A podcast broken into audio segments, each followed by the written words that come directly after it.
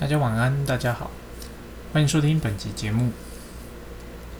最近呢，在我们产业，欧美地区呢都有相关的展览开始启动。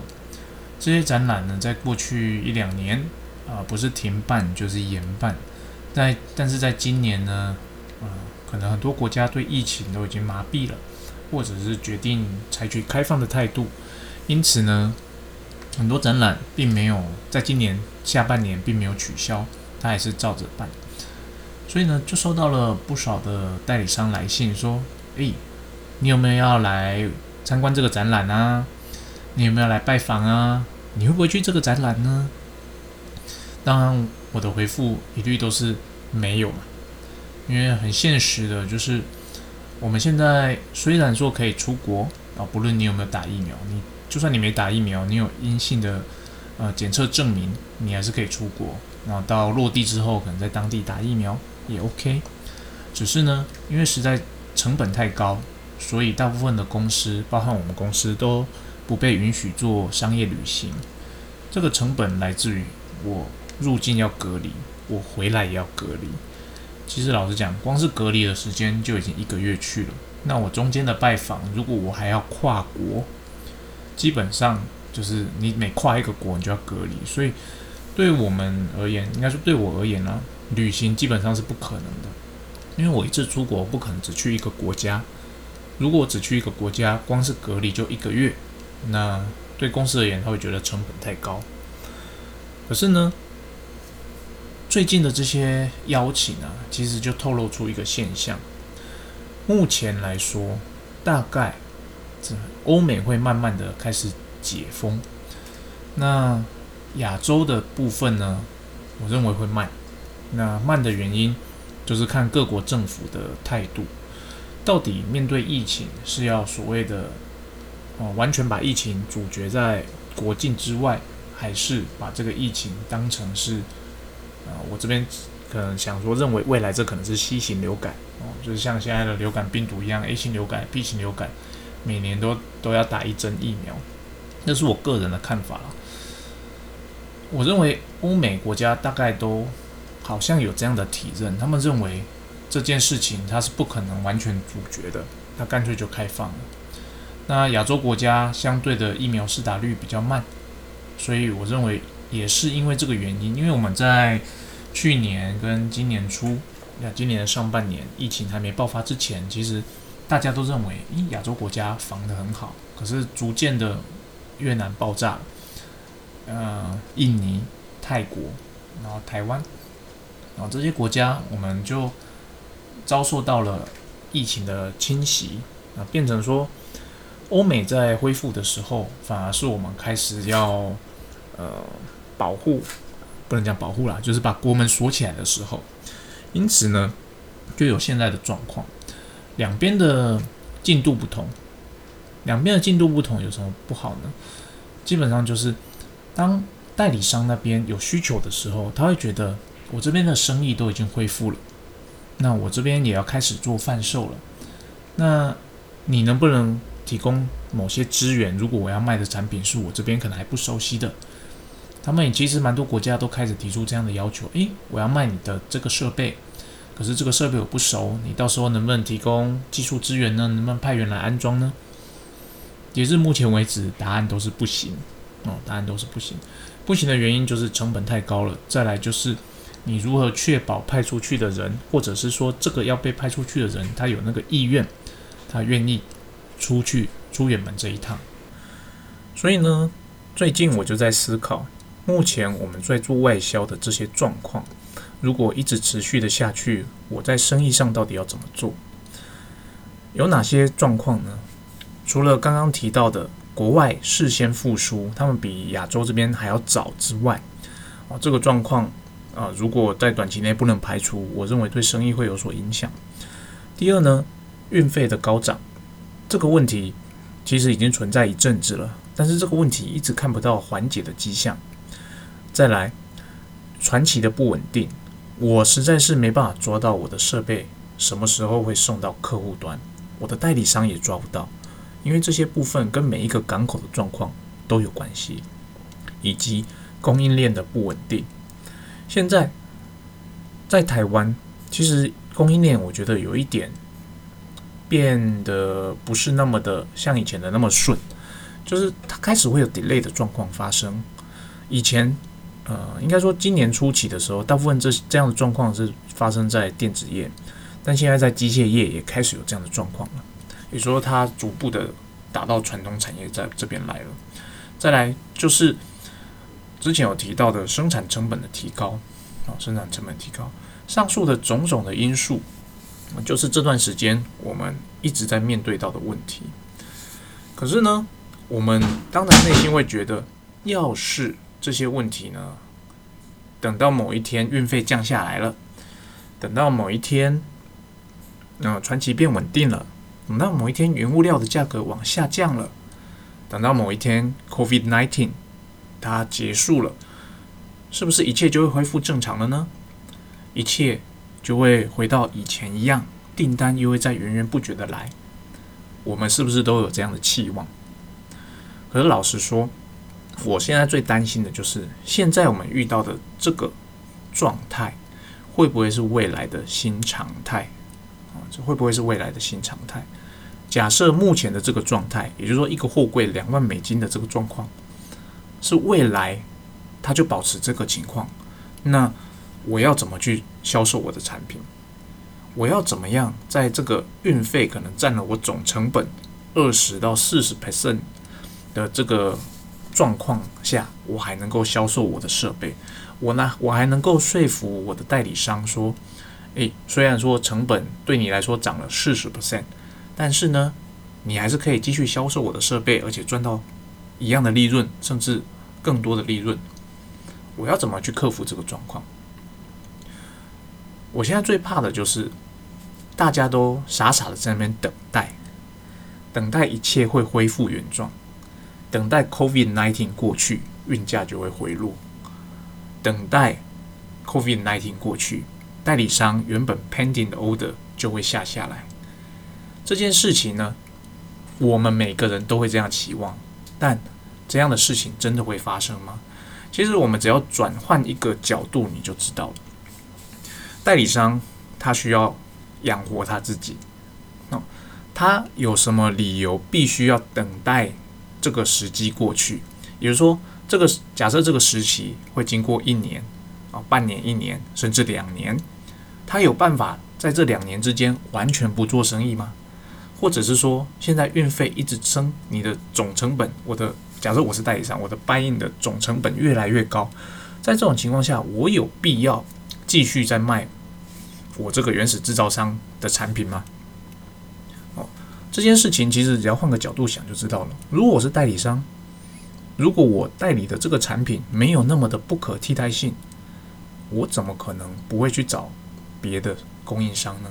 我怎么可能会呆呆的等待呢？那身为制造商的我们，我们为什么会又会期期望我们的代理商傻傻的等待我们？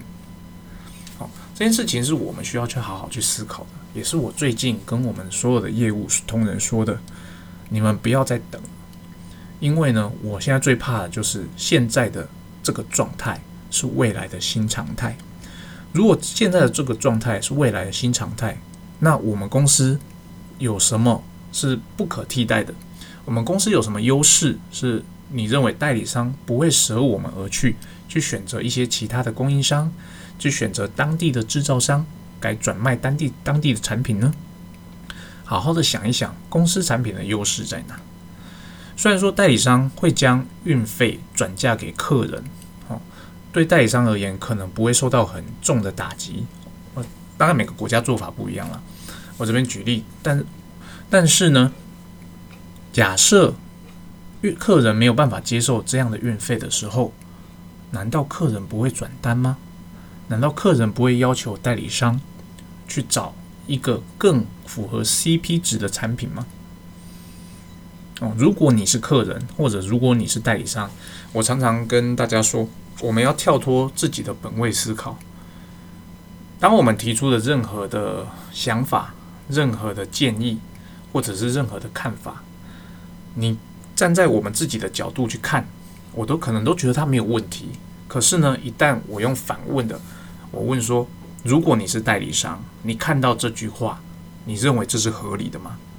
如果你是代理商，你看到我们这样回复，你认为这个语气是 OK 的吗？这个答案是可以被接受的吗？虽然说站在我制造商的角度，哎，好像 OK，可是你只要换个角度，你一看就知道，哎，其实是不合理的。同样的，我们认为代理商会等我们，因为我们已经合作这么久了。那可是呢，当我如果我是代理商，就换位思考一下，我是代理商的话，如果我你现在提供的这个产品没有那么的独特，没有那么的具有竞争力，那我身为代理商，我一定会想办法求存啊！我一定会想办法求存，因为我必须生存。就像我提到的，代理商最重要的是赚钱嘛。我们身为制造商，其实也有很重要的使命是帮助代理商赚钱。那现况来说，假设哦，这些刚刚提到的那些现况。我们变成我们没有帮办法帮助代理商赚钱，那在这种情况下，代理商舍我们而去，其实也是很合理的一件事情。因此呢，大家如果有遇到相同或类似的情况，假设你的产我不知道产业不同，可能遇到的时机点不同了。假设你是机械制造业的话，现在其实就是一个好好的思考的点。如果目前的这个状态未来不会改变的话，或者是说它即使呃，COVID-19 过去，但是运费回落了，但没有回落到像以前那么多。也许现在两万美金的货柜只降回一万五，或只降回一万。那你在生意上有办法像以前那样子做吗？你还可以期待你原本的代理商提供跟以前一样好的业绩给你吗？如果答案都是否定的，那我们就应该趁现在，其实趁现在有点慢，但是至少比不做好。趁现在。赶快着手去进行一些提加、提供呃，不是提供，提升附加价值的事情啊。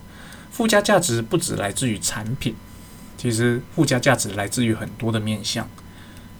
你可以来自于品牌，来自于行销力，当然也可以来自于产品的功能面哦，来自于品牌设备的稳定性，来自于业务团队的资源，来自于客服团队的资源。来自于 After Sales 的呃销售追踪等等的各个面向，这些面向加总起来，其实就是你们公司品牌呈现在代理商，甚至呈现在终端使用者面前的那个品牌形象。这个品牌形象，假设过去我们只有嗯 CP 值很高，相对于国内制造，即使加上运费还比较便宜，而且品质还不错。如果我们只停留在这个面向的话，基本上现在就是一个很危险的阶段。那我在提出这个看法给底下的业务同仁的时候，我发现他们好像没有很认真思考过这件事情。于是我又举了一个例子，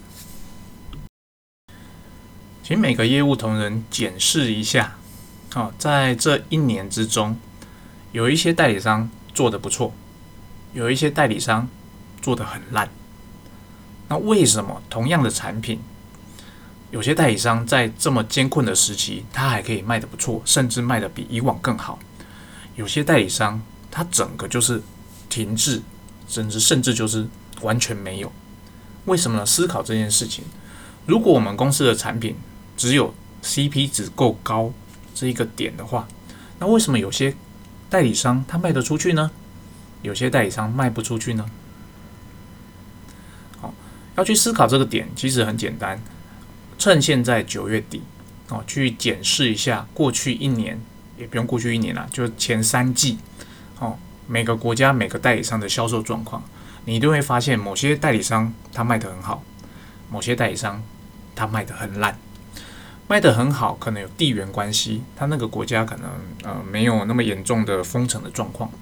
那卖得很烂，也有可能有地缘的关系，那个国家封城封得很严厉，代理商是完全没办法做生意的。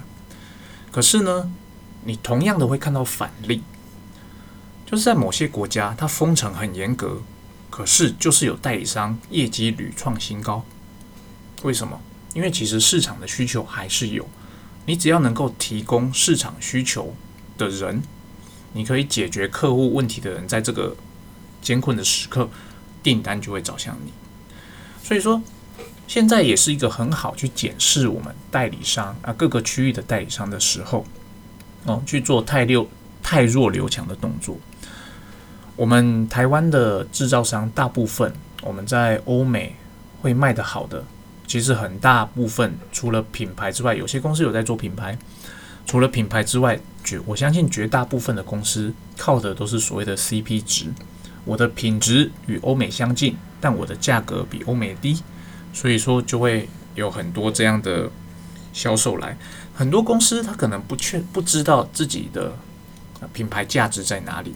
但是呢，你可以从这样的检视里面去看出来，某些代理商其实他有把公司的品牌价值给呈现出来，哦，给呈现出来。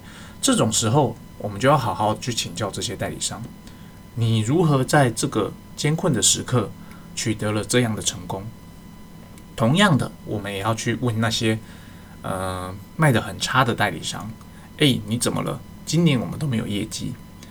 你会发现，可能在同一个国家，你有不同的代理商，但他的业绩是天跟地。这个时候，其实你就可以很明显的从他们的回复中得到一些方向。有的代理商，他一开始提供的就是所谓的服务，他提供的是 solution。提供 solution 的代理商，基本上他比较不会受到呃这种怎么讲？这种疫情的影响，因为客人需要的是解答，而不是设备。那有些代理商他提供的就是设备，也就是说他就是卖东西的，他是买跟卖。那对他而言，你只要成本一提高，你的交期一不稳定，他就卖不出去了，因为他提供的是设备。客人永远找得到呃可以替代的设备，但客人其实是找不到可以替代的 solution 的，相对来讲比较困难了。在这种时候，其实。你就可以呃做一个筛选，不是说我们马上就要把那些以往卖的不错，但是去年卖不不好的代理商给他汰换掉，也不用这么极端。因为虽然说有些代理商他单纯就卖设备，但他真的很会卖嘛，哦，这种代理商我们留着也 OK。只是说我们要做好准备，我们就要知道说这个代理商他的销售的模式可能就是单纯的买与卖，他走的是。啊，低价路线或者是库存路线，他并不是走的是解决方案的路线。对于要做品牌的公司而言，最好找找的代理商是那种提供 solution 给 market 的人，而不是提供产品给市场的人。这我相信大家都会知道了，提供 solution 跟提供产品的差异性。虽然说对我业务而言，我提供 solution 是为了我要销售我的产品。但是对终端使用者而言，你提供的一个解决的方案，而你的产品刚好是这个解决方案所需要的产品。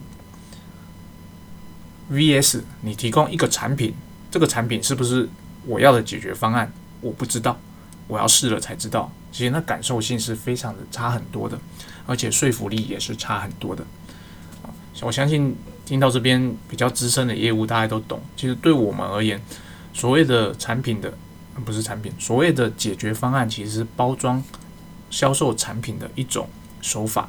当然，你要包装成这样的手法，你本身产品就必须要好，本身你自己要有料，你要确实知道你提供的是给客户的一个 solution，而不是一个产品。如果你单纯的提供的只是一个产品，对客人而言，他就拿着这个产品的规格去市场上询价。相同的产品，然后拿对方的价格来压你，在这种情况下，很容易在现在你成本很难抓的状况下，你的订单就流失了。但如果你今天提供的是方案，对方是很难拿方案去找出方案的，因为方案这个东西是根据我自家产品所设计出来的解决方案。